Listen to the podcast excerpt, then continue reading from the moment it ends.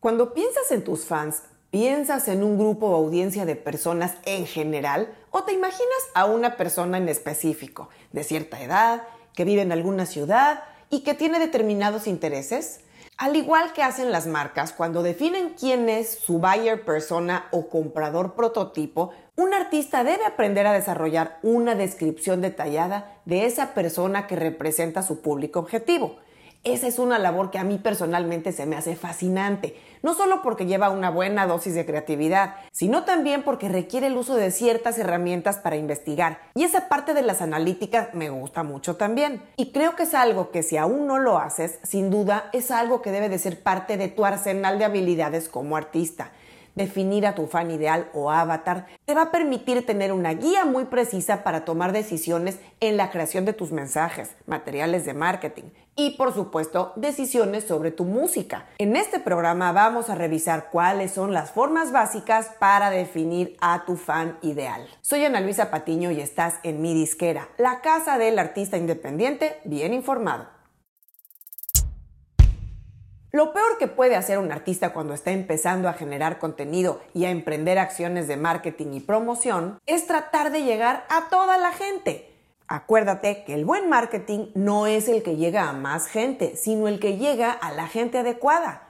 Si hoy grupos como Metallica o YouTube le gustan a millones de personas en todo el planeta, de todas las edades y tan distintas entre sí, es una progresión natural de su evolución como artistas, pero cuando esos grupos empezaron, su música iba dirigida a ciertos nichos específicos, en sus ciudades, en sus países, para gente de ciertas edades y con ciertos gustos. Recuerda que construir tu audiencia tiene todo que ver con hacer que la gente se identifique contigo, con tus mensajes, con tu imagen, con tu voz, con lo que dices. Así es que por eso es crucial entender quiénes son o quiénes deberían ser tus fans para que tu contenido, tus mensajes, tu voz y tu branding como artista hagan clic con tus fans. Para definir al fan ideal hay varias fuentes de donde se debe revisar información.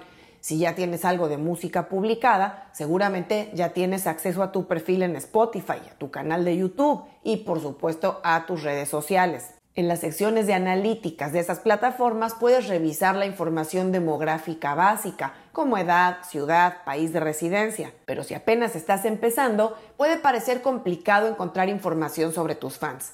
La realidad es que es relativamente fácil empezar a definir quién es ese fan ideal recurriendo a tu lado creativo. No me puedes decir que no eres creativo y que no sirves para eso, porque si eres músico o artista o estás trabajando en un equipo con un músico, debes sí o sí ser una persona creativa, o al menos tienes la creatividad dormida y es hora de despertarla. Así es que saca el lápiz y el papel o tus notas digitales y entremos en la labor narrativa para crear ese personaje que va a ser tu fan ideal hay que partir de lo más básico, que es la edad y la localización geográfica. No me vayas a responder que tienen de 15 años a 50 y que viven en cualquier parte del mundo, porque eso no vale. Tienes que acotar lo más posible el rango. Por ejemplo, para rangos de edades puedes usar 18 a 24, 25 a 34, 35 a 44, 45 a 54 o de 55 en adelante. Y en cuanto a la localización, debes empezar por situar a tu fan ideal en la ciudad donde vives, donde estás desarrollando tu carrera. Claro, es la época del mundo digital y yo sé que puedes llegar a todos lados con tu música, pero debes empezar por tu circuito más inmediato, por quien habla tu mismo idioma y comparte contigo temas culturales y sociales. Y ya que tengas ese rango de edad y ubicación geográfica, deberás responder a las siguientes preguntas, aunque te apoyes en estereotipos, no importa, para poder ir construyendo más la persona integral que va a ser tu fan ideal. Así es que toma nota de estas 11 preguntas que obviamente puedes complementar con las que te vengan a ti a la mente. Comenzamos con la primera. ¿Cómo pasan la mayor parte del tiempo? ¿Trabajan, estudian, vida social? ¿Están casados o solteros? ¿Cómo se visten? ¿Dónde escuchan música? ¿Dónde más consumen su entretenimiento? ¿Qué red social usan más? ¿Dónde se informan? ¿Cómo gastan su dinero? ¿Cómo hablan con sus amigos? ¿Hay un lenguaje específico que usan? ¿Qué intereses tienen y qué causas apoyan? En fin, ¿entiendes por dónde va la cosa?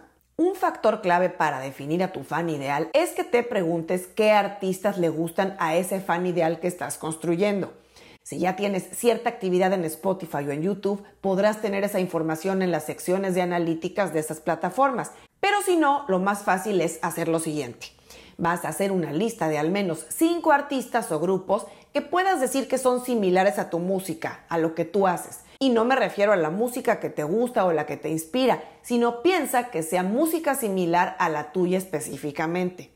Ojo, muy importante, trata de que sean artistas medianos o en desarrollo, pero no demasiado grandes. Por ejemplo, no digas que en tu lista está Bad Bunny o Maluma o J Balvin. Según el tipo de música que hagas, ubica artistas que no sean mega estrellas, pero que ya tengan cierta base de fans e idealmente en tu misma ciudad o país, o al menos donde esperas que tu música tenga más llegada. Ya que tengas esa lista, debes ir a sus cuentas de Instagram y hacer una revisión muy detallada del tipo de gente que lo sigue. Deberás ver qué tipos de comentarios ponen, en qué tono hablan, qué personalidad predomina, qué edad parecen tener, qué tipo de publicaciones son las que celebran más esos fans, y así verás los tipos de contenido que resuenan con esa audiencia. En fin, con todas estas piezas como un rompecabezas podrás ir armando un prototipo del fan de tal o cual artista. Y si haces eso con al menos cinco artistas, verás qué elementos hay en común entre esos cinco prototipos de fans que sacaste de esos artistas. Y con ello vas a poder construir el tuyo propio.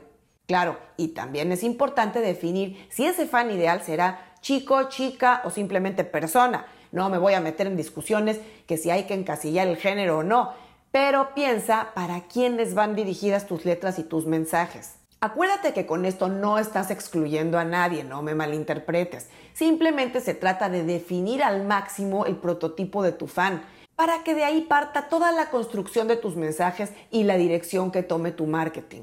Ahora te vas a preguntar, ya que me hiciste hacer todo ese ejercicio y esa labor gigantesca de definir a mi fan ideal, ¿qué hago con esto?